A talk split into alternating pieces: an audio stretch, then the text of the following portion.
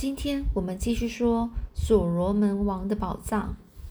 那今天呢，我们要继续上一次讲到最后，就是这个亨利爵士呢就问这个艾伦夸特曼先生：“我想要去寻找我的弟弟，我想要沿着他走过的足迹，然后去找这个所罗门的群山。如果有必要呢，我要穿越过那个山脉，直到找到他，或者是我知道他的死讯为止。”请问一下，你愿意与我们同行吗？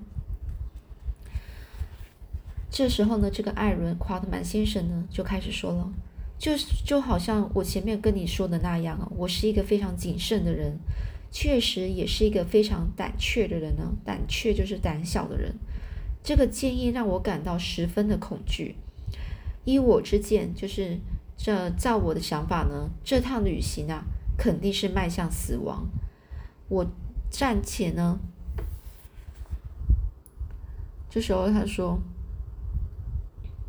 我暂且，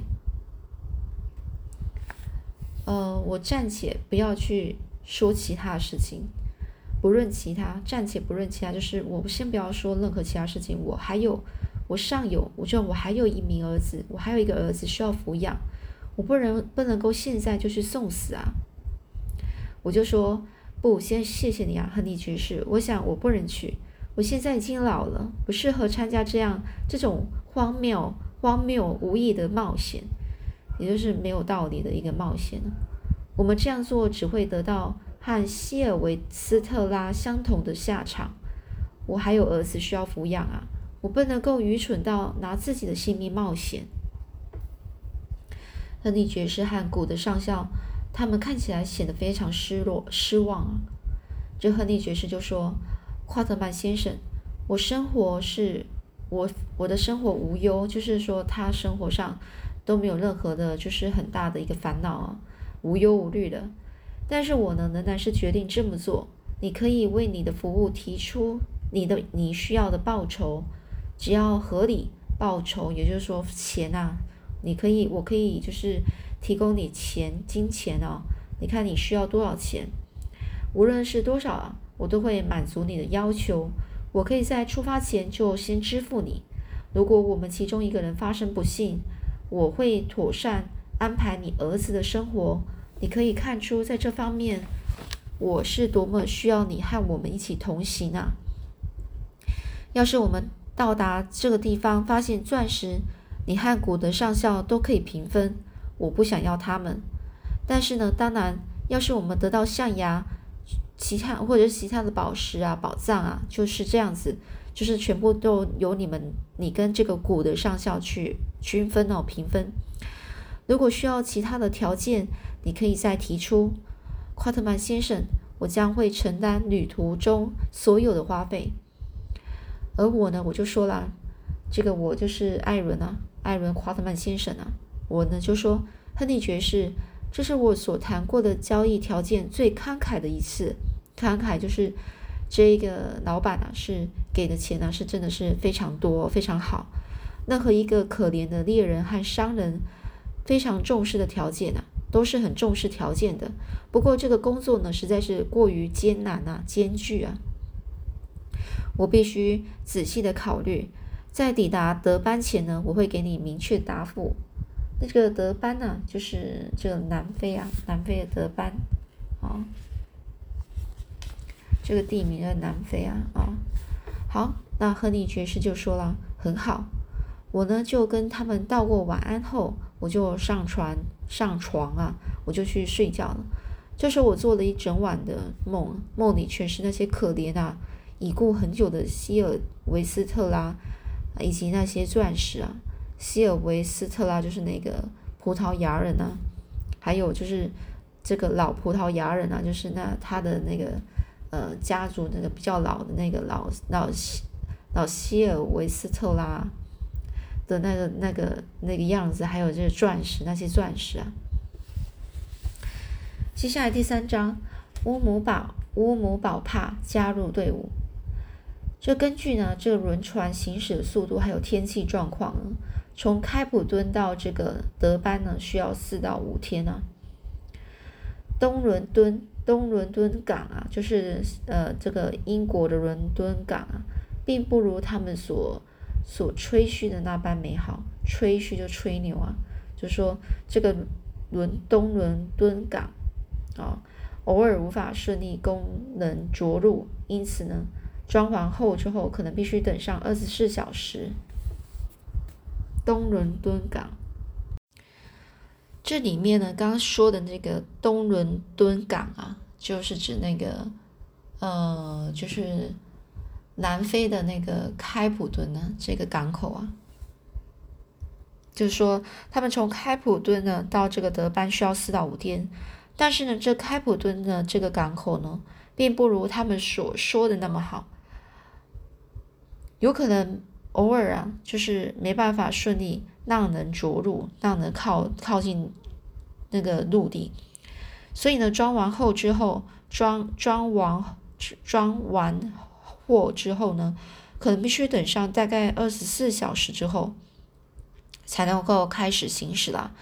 所以呢，这个二十四小时大概一天了啊。不过这次非常幸运啊，几乎不需要等呢，因为这个沙滩上啊，没没有足够影响行程的海浪。这拖船呢是利用这个长绳，很快的就拖出这简陋的、简陋的平底船。这舱底呢包裹内的货物发出乒乓的碰撞声，不论是瓷器或者是毛织品，很明显的受到了相同的待遇。也就是说，你不管是瓷器或是织那个衣服、那个毛织品，就是那些呃衣服类的东西啊。都会因为这个这个碰撞啊，然后可能就是都会这样子碰来碰去的，所以这个瓷器有可能就会被被损毁。像是这四打香槟酒瓶啊，全部都被撞碎了。香槟在这脏乱的这个货船的底下呢，不停不停的冒出那些丝丝的泡冒泡泡泡的声音哦，因为香槟有一些气泡嘛，就呲那些泡，真是太可惜了。很显然呢，这个船上的这个卡菲尔人呢也这么想，他们就找到了一对很好的这个完好的瓶子，敲去的瓶颈啊，瓶颈就是瓶子的井口处呢，就喝了起来。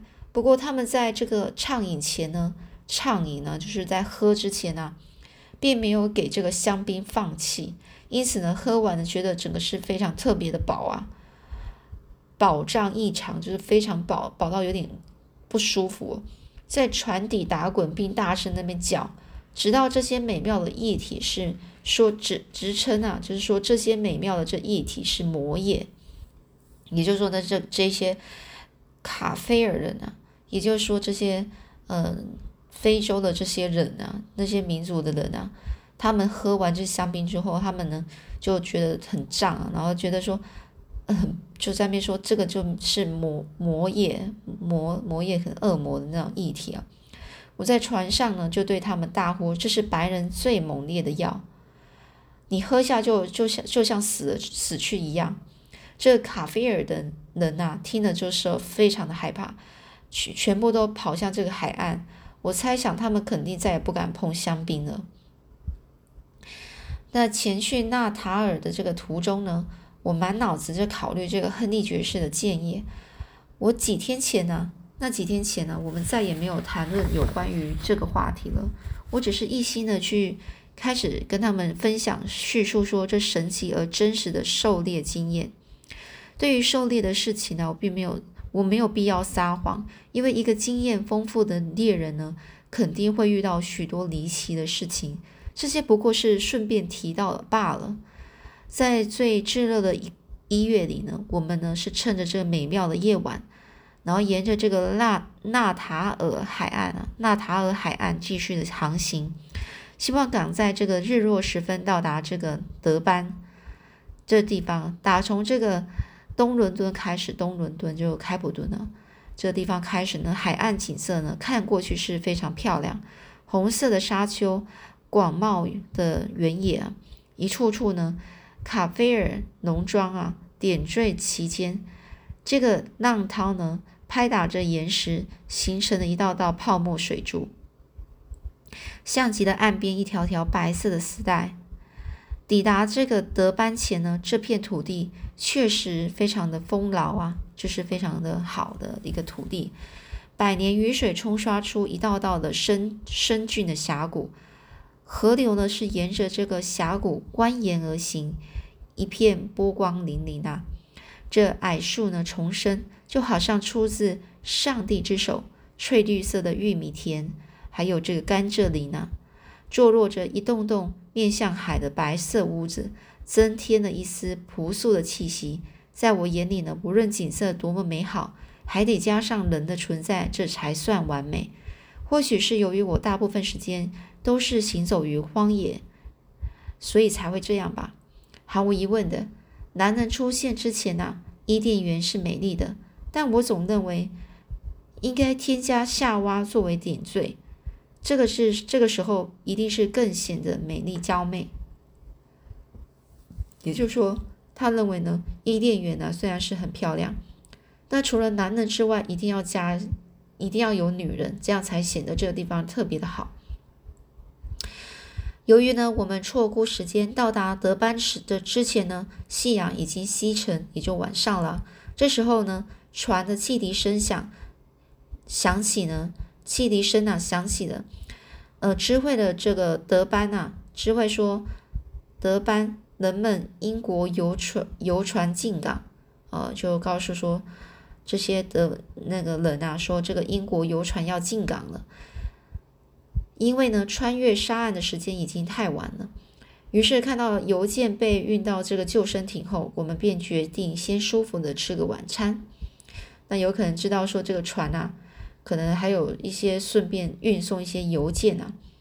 当我们再度上船的时候呢，月色已经升起，满满的洒落在海面还有沙滩上。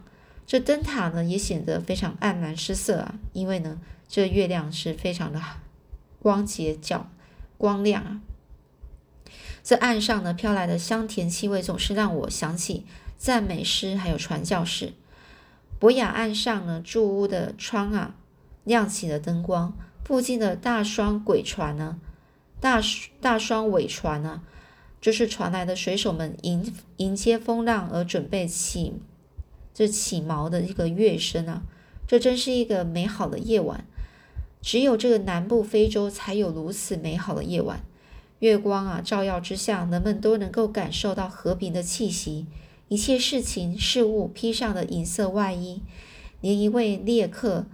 非常，呃，喜欢，呃，猎客的这个大牛头犬，一个一头一种一种一种狗哦，它是非常喜就是猎猎东西的，这样当帮那些猎人猎东西的那狗呢，似乎也受到这温和的气氛的影响，不再去挑衅，挑衅就是去去故意啊，去让甲板上的这个甲板上那些笼子里面的狒狒生气。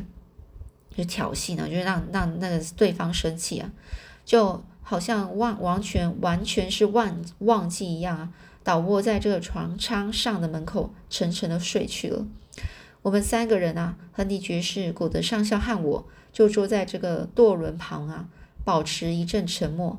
这时候，亨利亨利爵士呢，就打破沉默，他就说了：“华特曼先生，您对于我的建议考虑的如何呢？”这古德上校就附和着说：“哎，华德曼先生，你是怎么想的？我希望你能和我们同行啊，去寻找这个所罗门的所罗门王的宝藏啊，或者是前往任何奈维尔先生可能去的地方。这奈维尔先生也就是这个亨利爵士的弟弟。那呢，我呢就这就起身呢。”磕个烟斗，我就抽个烟啊。这个时候我还没有下定决心呢，想要再花点时间去做决定。但是呢，就在这拿着烟灰掉进海里前啊，也就是说，他这烟呐，烟灰还还没有在掉，还没掉到海里海之前呢，我心里终于做出了决定啊。其实做出决定只需要这一点点的时间。当你长时间的持续为某件事情烦恼的时候，结果通常都是这样。我呢，就坐下来说着：“是的，先生，我答应与你们同行。这离开之前呢，我会告诉你们原因，也也会告诉你们我的条件。首先，我要说的就是那些条件。第一个，你必须要负担所有的费用。这旅途中任何有价值的事情，将由我跟这个古德上校均分。第二个呢，出发前你先支付我五百五百英镑的服务费，我保证衷心为你服务，不论成败。第三，出发前你必须办妥一件事情，就是如果我死了或是丧失劳动能力。丧失劳动能力，就是说他没办法帮他为他工作。那我的儿子哈里每年呢能够支支领领到这两百英镑，直到五年后他可以自立为主为止啊，自立就是独立位置啊。他现在正在伦敦，伦敦的盖伊医呃盖伊医学院学医。我的如此要求，你应该不会觉得过分吧？这亨利爵士呢？又是怎么回答的呢？我们下次再继续说喽。